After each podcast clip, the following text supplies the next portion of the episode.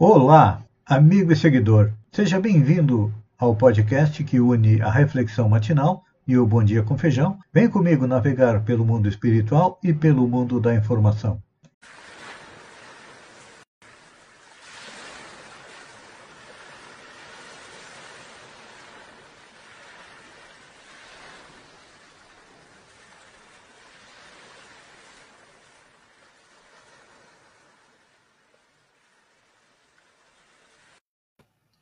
Olá, amigo e seguidor.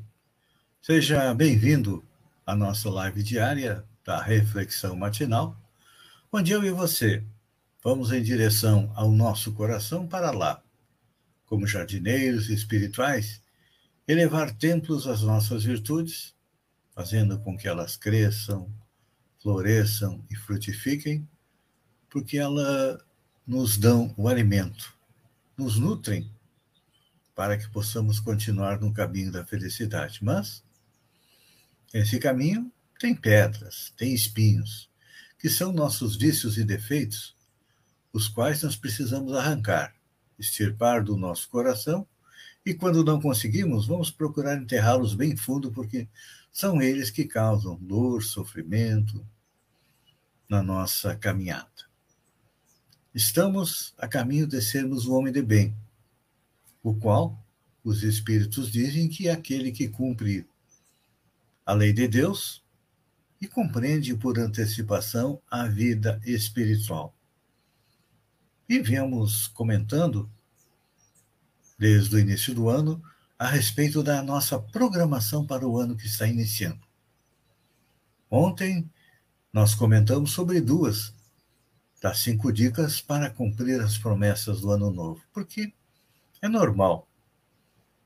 Chega ao final do ano, a gente faz um balanço daquilo que nós adquirimos em termos materiais e também em termos espirituais e fazemos uma programação das coisas materiais que queremos adquirir e também das coisas espirituais. As materiais são mais fáceis de adquirir, porque nos custa simplesmente trabalho. Mas as espirituais, essas são mais difíceis, porque Precisamos trabalhar dentro de nós, lá no nosso coração. E transformar o homem velho, egoísta, orgulhoso, ciumento, avarento, intolerante, em alguém que é mais calmo, tranquilo, é resignado com as dificuldades da vida, é uma pessoa sensata, é afável, compreende as dificuldades daqueles que estão junto com ele é, na sua caminhada, é tolerante e também indulgente. Então, é um trabalho difícil. Ontem nós falávamos que precisávamos de ter um foco total, nos afastar de distrações como celular, TV, computador. Ontem, navegando por uma rede social, eu vi uma cartinha de uma criança que disse que queria ser um celular porque seu pai e a sua mãe amam tanto o celular e acabam deixando os filhos de lado. Então, celular, computador, TV servem como divertimento, mas também muitas vezes nos distraem no caminho. Outra coisa que nós falamos ontem era dividir a meta. Pequenas metas, em vez de uma meta grande, que nós muitas vezes sabemos que não vamos poder cumprir, pequenos passos para continuar na caminhada. Hoje nós falamos a respeito do foco. Foco do objetivo é uma das maiores dificuldades em realizar as grandes metas é porque o sacrifício é certo, é imediato, mas a recompensa ocorre apenas no futuro. E muitas vezes ela não vem nesta atual reencarnação. Então, pense nos benefícios que vai obter quando atingir a meta desejada. Por exemplo, uma análise. Hoje o planeta é um mundo de provas e expiação, com muita dor, com sofrimento, com fome, com dificuldade, com desamor, com intolerância. E a gente muitas vezes pensa que o planeta vai continuar assim, mas não. Uma das constantes no universo é a evolução o próprio planeta está evoluindo. criado há 5, 6 bilhões de anos atrás, ele foi um mundo transitório, ou seja, onde não tinha vida sobre ele. Depois, se transformou no mundo primitivo, onde nós demos os primeiros passos. Nós engatinhamos enquanto ser inteligente do universo. Era um mundo muito mais violento e selvagem. Hoje é um mundo de provas e expiação, onde nós vivemos etapas. Os espíritos vêm reencarnar em ondas. Alguns que precisam passar por grandes dificuldades, encarnaram na Primeira, na Segunda Guerra Mundial. Depois nós tivemos um período de mais tranquilidade, a época do paz e amor, era um outro tipo de espíritos que vieram dar um impulso na nossa evolução. Agora, nestes, nestas últimas décadas, nós estamos percebendo um aumento da violência, do desamor. Por quê? Porque são irmãos nossos que estão recebendo uma última oportunidade de encarnar aqui na Terra e fazer a coisa da maneira correta, respeitando as leis divinas. Muitos deles não estão conseguindo fazer isso, então, infelizmente, eles serão realocados em outro planeta para continuar a sua evolução e, como disse Jesus, finalmente os mansos herdarão a terra, ou seja, aqueles espíritos mais calmos, mais tranquilos. Então, é importante nós termos o nosso foco, saber aonde nós queremos chegar. As dificuldades são inerentes à caminhada, mas cada vez que nós conquistarmos uma vitória, é nós temos que nos recompensar, nos regozijar por, por tê-la conseguido. Um exemplo. Muitas vezes a gente pede a Deus que nos ajude a ter paciência. Pede que Deus nos dê paciência, mas Deus não dá paciência. Deus dá oportunidade de exercitar a paciência. Então, cada vez que nós formos pacientes, que não retribuirmos na mesma moeda alguém que nos prejudica, que nos faz o mal, nós estamos dando um passo na direção da felicidade. E então, vamos ficar felizes por ter cumprido aquela pequena meta, aquela pequena etapa. Às vezes, no dia seguinte, nós caímos, erramos novamente, mas é importante lembrar: se nós cairmos sete vezes, nós temos que levantar oito vezes e, e seguir em frente. Por quê? Porque a última parte destas nossas cinco dicas é não desistir. É, Muitas vezes nós ficamos pelo caminho. As dificuldades são grandes, nós acreditamos que não somos filhos de Deus, que Deus não é um pai, é um padrasto, e que quer nos castigar. Deus não castiga ninguém, porque Deus é amor, como disse o apóstolo João. Nós é que transgredimos as leis divinas e temos que nos adequar perante elas. Até chegarmos na doutrina espírita, muitas vezes nós acreditamos naquilo que nos dizem. Não, aceita Jesus e está salvo.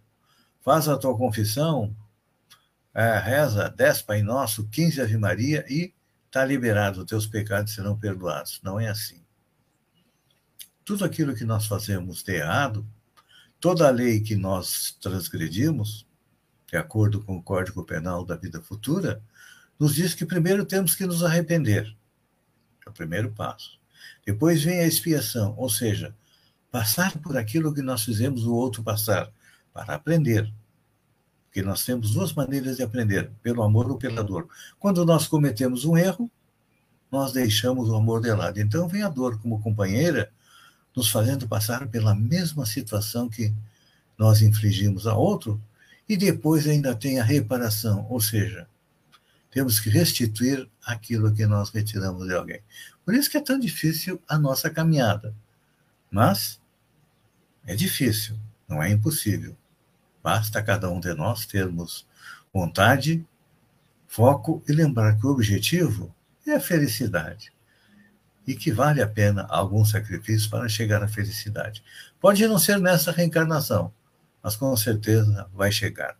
Pense nisso enquanto eu agradeço a você por ter estado comigo durante esses minutos. Fiquem com Deus e até amanhã. no alvorecer com mais uma reflexão matinal. Um beijo no coração e até lá, então.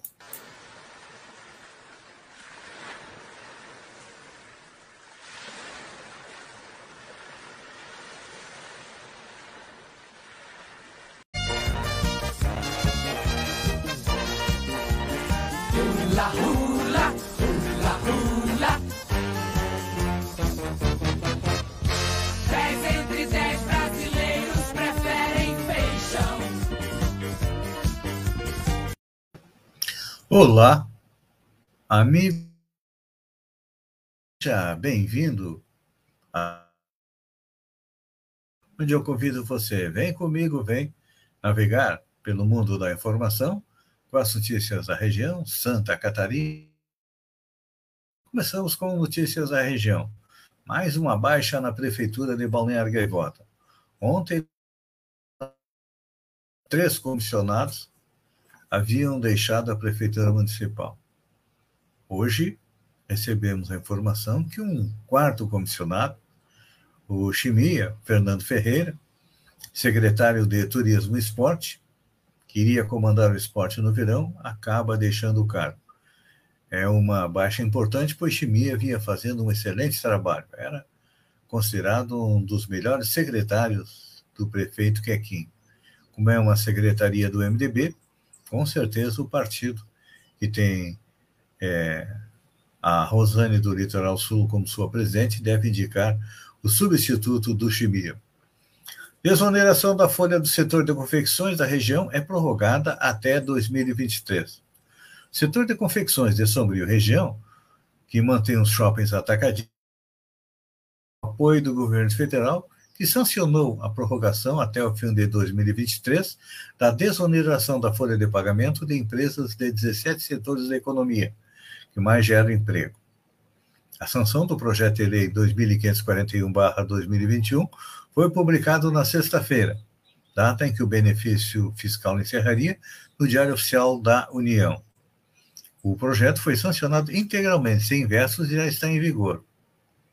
O projeto havia sido aprovado em dezembro pelo Senado e diz que as empresas beneficiadas podem optar por deixar de pagar a contribuição previdenciária calculada sobre a folha de pagamento, de 20% sobre o salário dos empregados, e continuar a contribuir com a alíquota sobre a receita bruta, que varia entre 1% a 4,5%. Em tese, a iniciativa oferece maior incentivo para a contratação de pessoal. A legislação prorroga também o prazo referente a acréscimos à alíquota da contribuição social devida pelo importador de bens estrangeiros. O projeto sancionado tem a capacidade de oferecer estímulos aos setores beneficiados e a necessária retomada da economia, principalmente em face à diminuição dos encargos fiscais a cargo dos empregadores. UPA e Hospital da Regional têm aumento na procura por atendimento.